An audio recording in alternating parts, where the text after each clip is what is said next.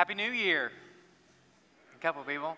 Did a wedding yesterday up in Dallas for a former student of mine and uh, very consciously made sure that when I signed the marriage license, I did put 2020, so I'm one for one on the year. Got a couple students here, praise the Lord. Uh, I know we're at the beginning of a year, and at the uh, new year beginning, there's a lot of focus on beginnings. Some of you are resolutions people, some of you are not resolutions people, but where I want to take us in Scripture today, where I believe God has for us to open up and look today, has to do with not the beginning, but the end. And the ending should have and, and does have a profound impact on the actual story. And let me, for example, uh, last year, you don't have to be a fan of these movies, but last year, if you're a Marvel fan, you'll know. If you're not, it's okay. But last year, the final Avengers movie came out. It was the final movie of 22 movies long of, a, of story. And it's two brothers who, who helped write and direct it, and, and they asked them about the pressure of how do you take a story that's 22 stories long and, and find a way to end it? How did you make decisions? How did you know what was going to happen? And they said, Well, we really didn't. When we were given the assignment back in 2015, we sat down and they said, We only knew two things. We knew very thoroughly the main characters. We knew Iron Man and Captain America. We knew the characters and we knew how the story would end, but we didn't know anything else. But because we knew the characters and we knew how the story would end, those two realities dictated every choice we made in writing the rest of the story. Whether to cut this scene, to keep this scene, to have this character do this, to go here, every decision was completely and totally constrained by the knowledge of the characters and by the ending. So I know we're at the beginning of a new year, the beginning of a new decade. Y2K was 20 years ago.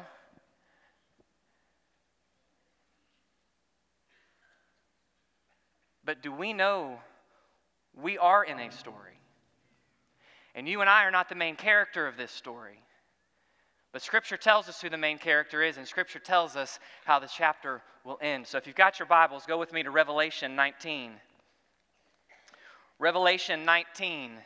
And as you're turning there or scrolling there, if you're using your phone, let me just kind of set up the backdrop for where John's gonna, we're gonna drop into the story what John's gonna show us. Matthew 24 tells us that at the return of Christ, the whole world will see it.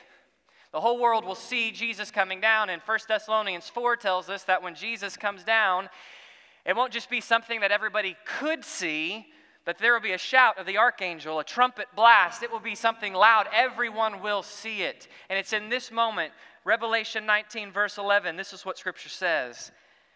And I saw heaven opened, and behold, a white horse, and he who sat on it called faithful and true. And in righteousness he judges and wages war. His eyes, a flame of fire and on his, dead, his head are many, innumerable, unable to be counted diadems. And he has a name written on him which no one knows except himself. He is clothed with a robe dipped in blood, and his name is called the Word of God. And the armies which are in heaven, clothed in fine linen, white and clean, were following him on white horses. And from his mouth comes a sharp sword, so that with it he may strike down the nations. He will rule or destroy them with a rod of iron. He will tread, or he treads the winepress of the fierce wrath of God the Almighty. And on his robe and on his thigh he has a name written King of Kings and Lord of Lords.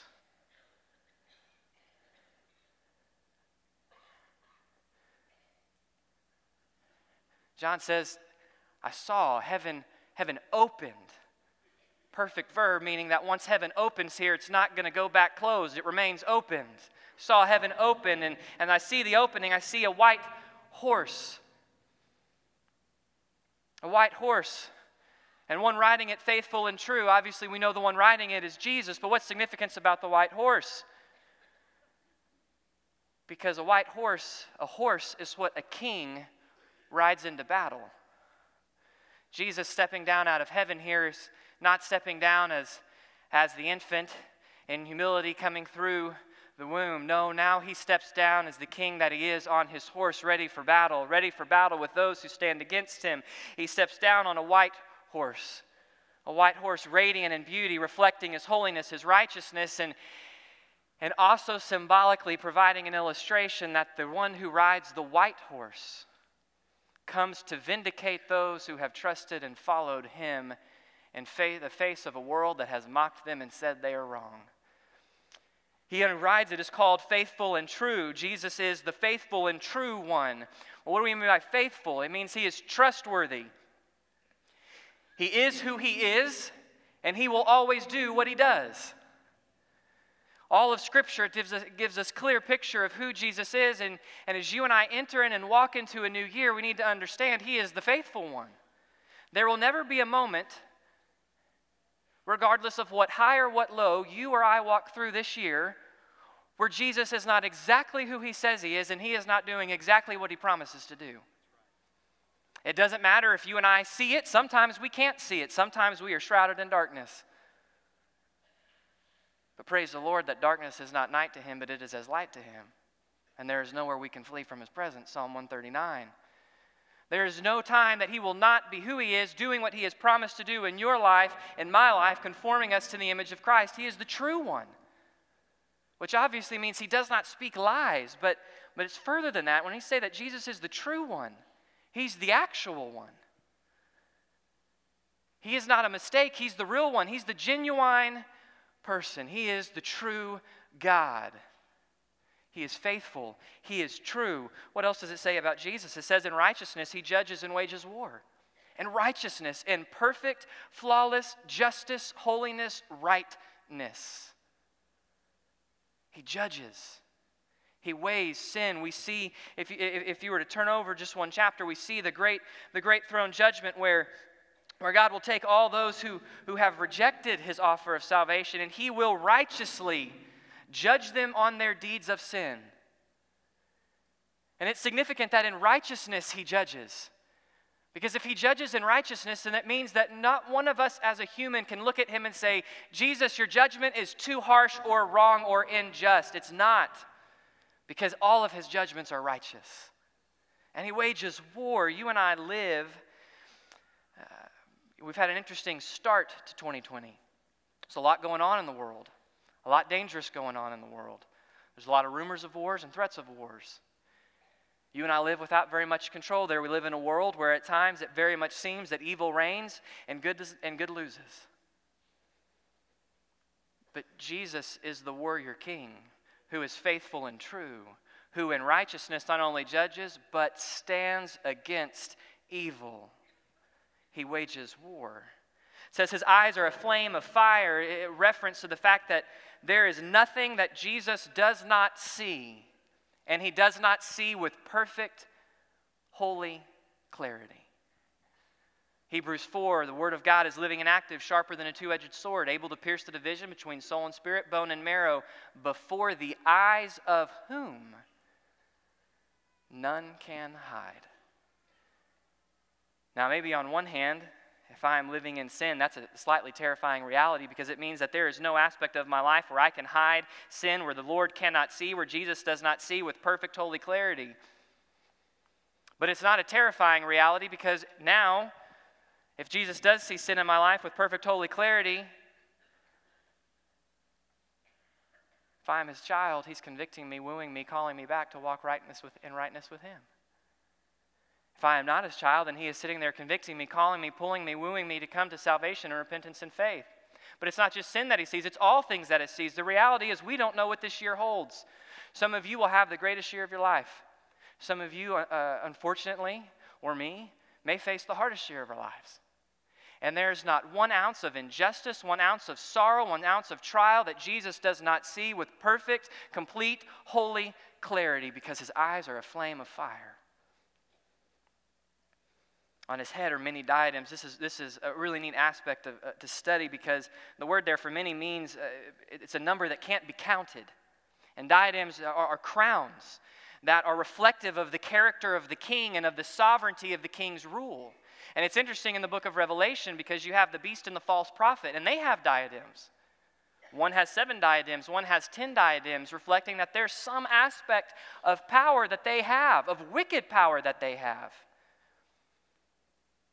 But as Jesus steps out of heaven to come, what we see about Jesus is Jesus does not have a finite number of diadems. He has an infinite number of diadems, reflecting the fact that the character and sovereignty of his rule is absolute. And we'll come back to that in a second. So hold that thought. It says he has a name written on him which no one knows except himself. And there are all sorts of thoughts about what this is, is trying to say. And so let me just let me summarize uh, after a lot of study where I think they fall.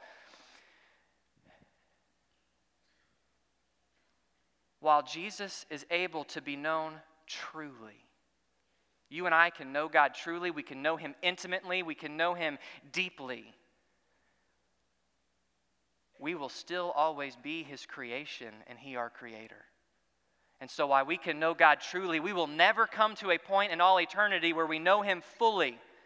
And so, the fact that Jesus has a name written that none knows but Himself is reflective of the fact that you and I will never, for all eternity, ever come to an ending point of going, Wow, I finally know all of Jesus. I have made it to level 1 million as a Christian. We will always be growing into greater and deeper intimacy with Christ for all eternity. And with that comes a second aspect. There was an idea in ancient times that if, if someone knew the true name of someone, then they had the ability to have power over them, to manipulate, to control. The fact that Jesus has a name written on him that none knows but himself is a clear statement. There is no one who can control him. There is no one who can manipulate him. You and I cannot bargain with him because he is the supreme, sovereign ruler, creator of the universe. He has a name written that no one knows but himself. He has a robe dipped in blood. And, and uh, interesting statement because at first thought, you read through, say, oh, robe dipped in blood. This is reflective that he shed his blood for you and I. But that's not the illusion from Scripture. It's actually a reference to Isaiah chapter 63, where it talks about God's servant, Jesus, prophetically, and Jesus, Jesus slaying the enemies of God. And, and, and in that chapter, the servant, his robe is covered in the blood, not that he has shed for redemption, but the blood of the enemies that have been destroyed. So it's a reference of the blood of the enemies that have been destroyed, but, but Jesus hasn't fought the enemies yet. So how does his robe have blood? Because his victory is so absolutely sure, he already wears the spoils of its victory. His robe's already covered in the blood from his victory because he has already won. And there is no shot that this moment does not happen. There will be no alteration to the story because our God is absolutely sovereign in who he is. It says his name is the Word of God.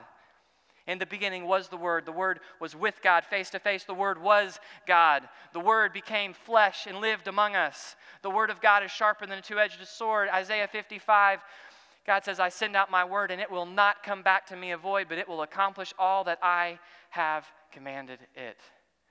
He is the Word of God. Jesus is the one who carries out the will of the Father, and none can stop him.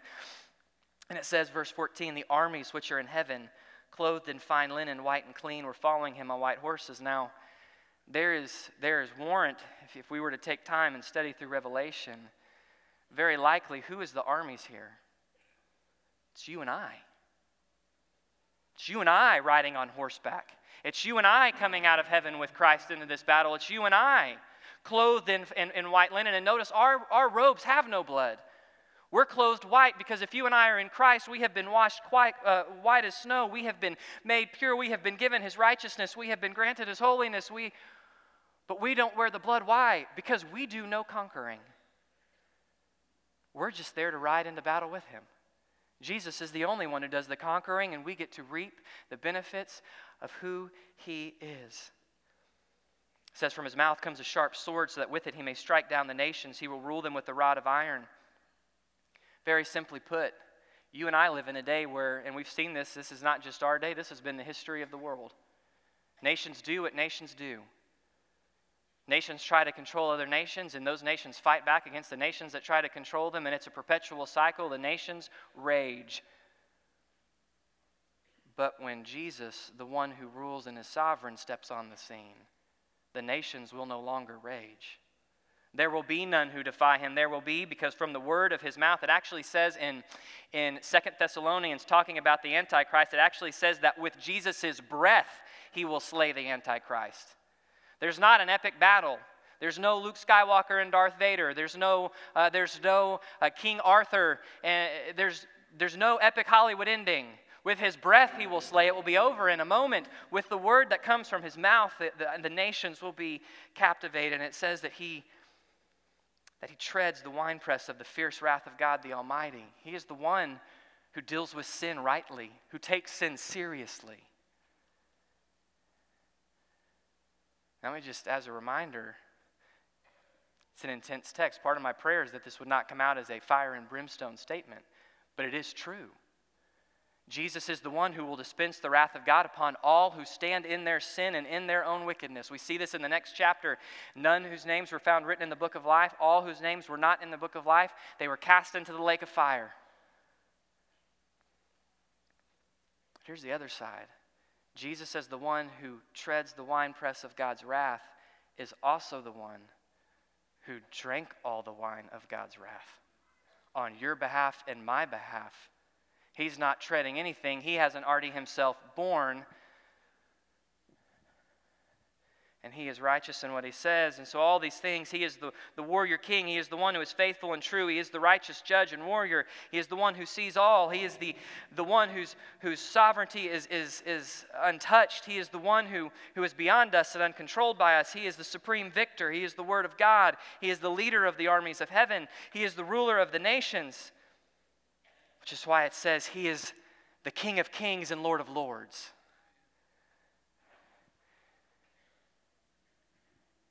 King of kings and ruler of lords. He is the supreme ruler. He is the one.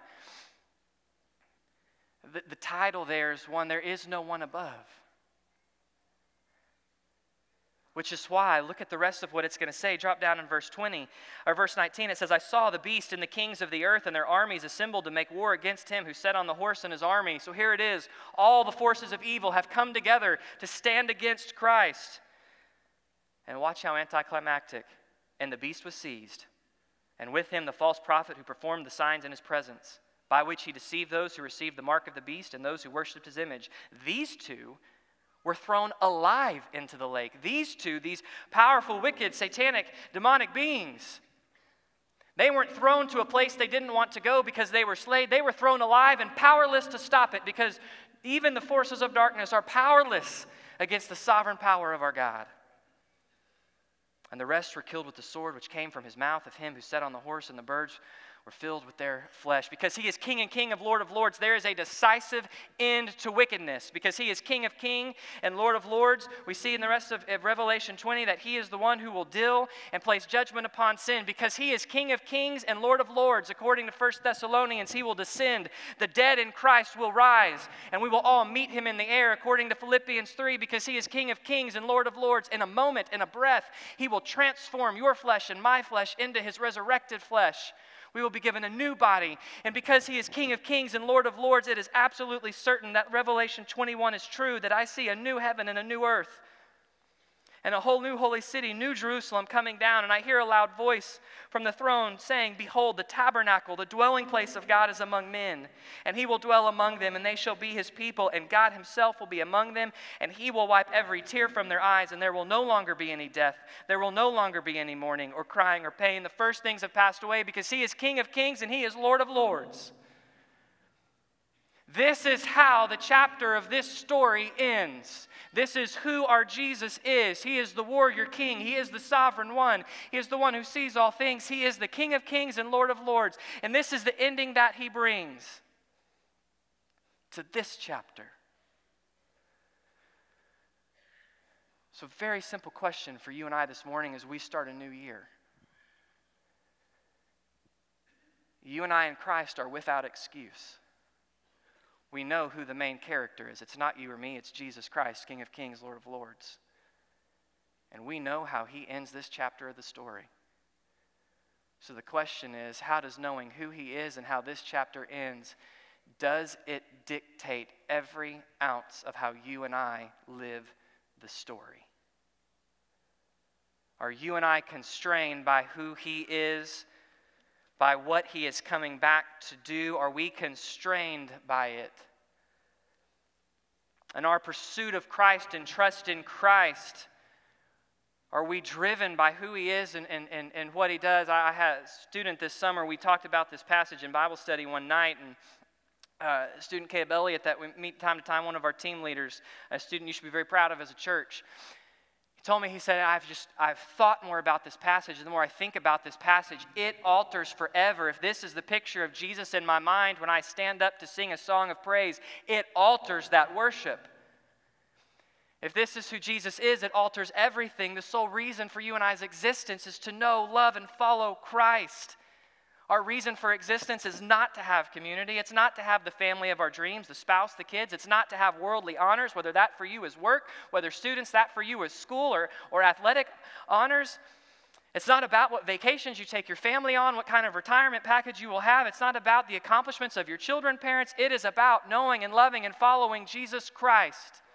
It is about pursuing a personal relationship with Him not playing church, not doing ministry. It is pursuing and knowing Him. And out of knowing Him, He ministers through us.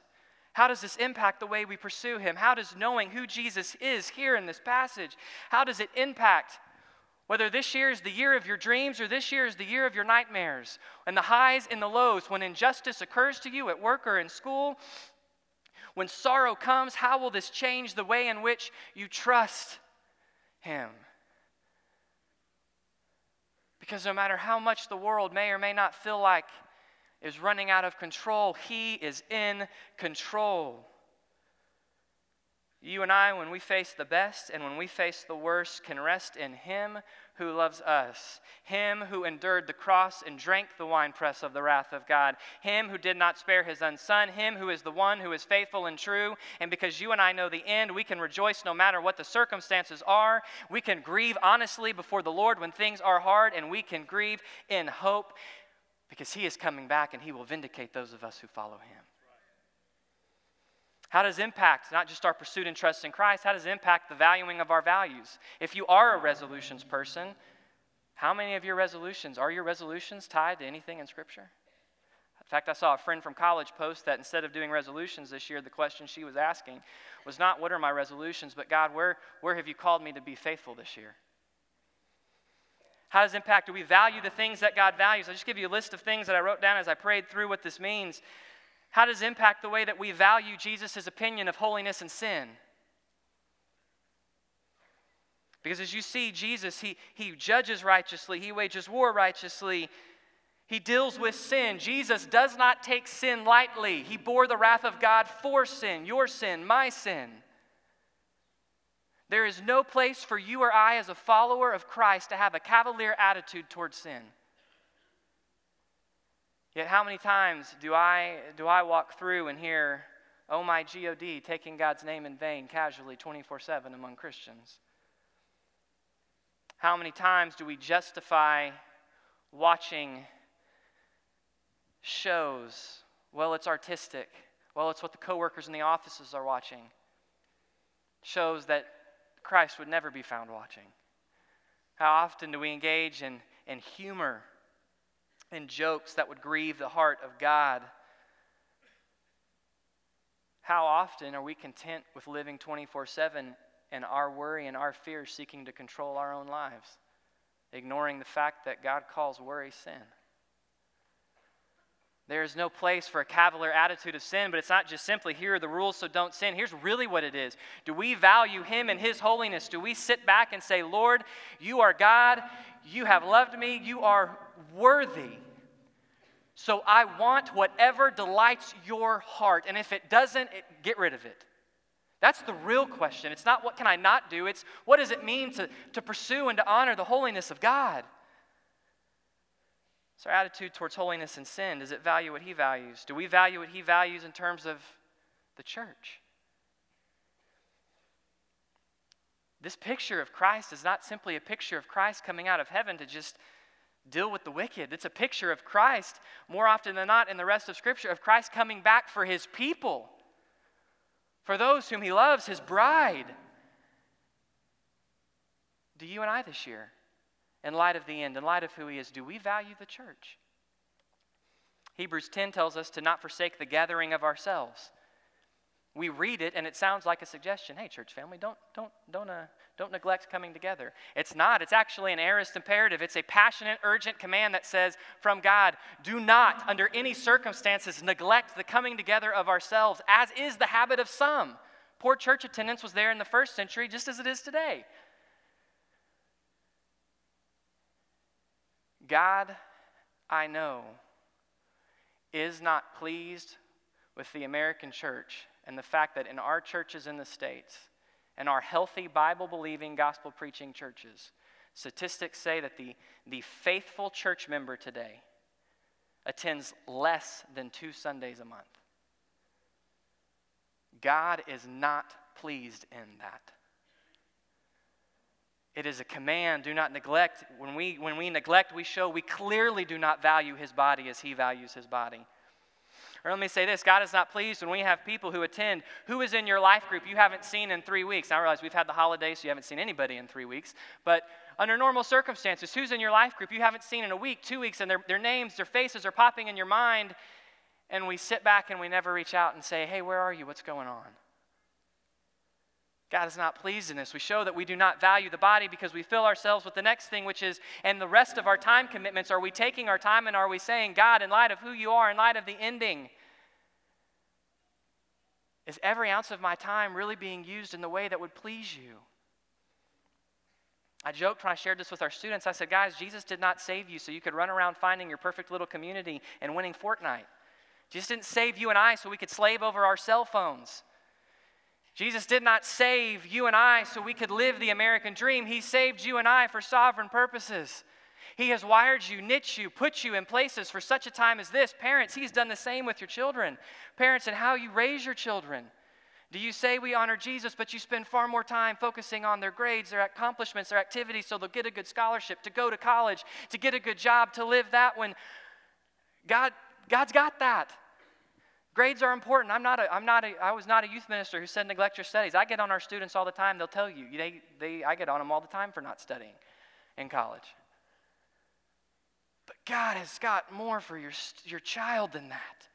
He has given you your child to raise unto Him for His sovereign purposes. But not only that, He's put you here for that. And all of our time, are we honoring Him? And our relationship with the world, all right? I know it. This is an election year. It's not going to be a fun year on social media.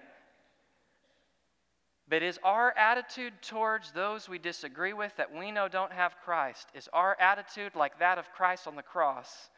Father, forgive them, they do not know what they are doing. Or are we fighting battles that Jesus does not intend for us to fight? Because when you, you and I as the church, as Christians, we are the closest thing this world will see to Jesus Christ before he returns.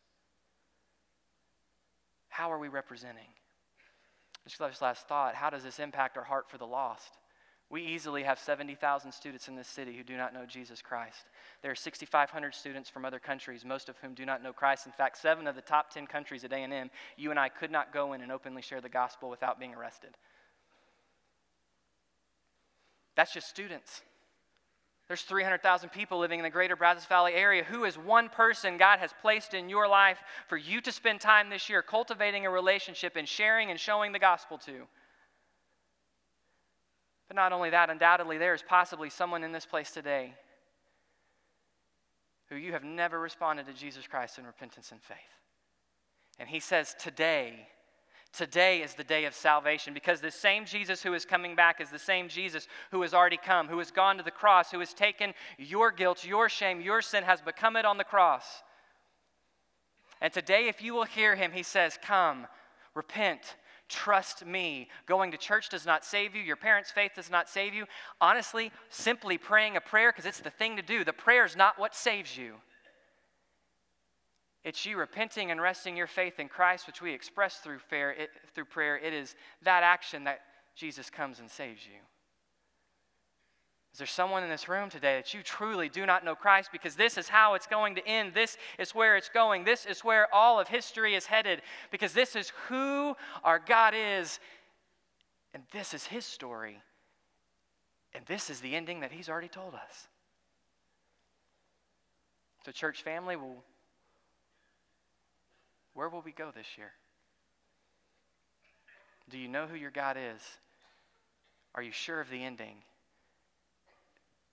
And is that dictating every last drop of the way you and I live our lives? Pray with me. Father, Jesus, what a joy to know that in a chaotic world, you are coming back. No one will stop it. No leader will stop it. No ruler will stop it. Not even the demonic and evil forces that we can't see with our own eyes will stop it. You are coming back. You are sovereign. You, Lord, we just praise you. You are holy, holy, Lord Almighty. So, God, I don't know how each and every one of us need to respond, but Holy Spirit, you do. You are here, you are moving. For those that need to respond, if there is someone who needs to come to know you in repentance and faith today, God, may they respond.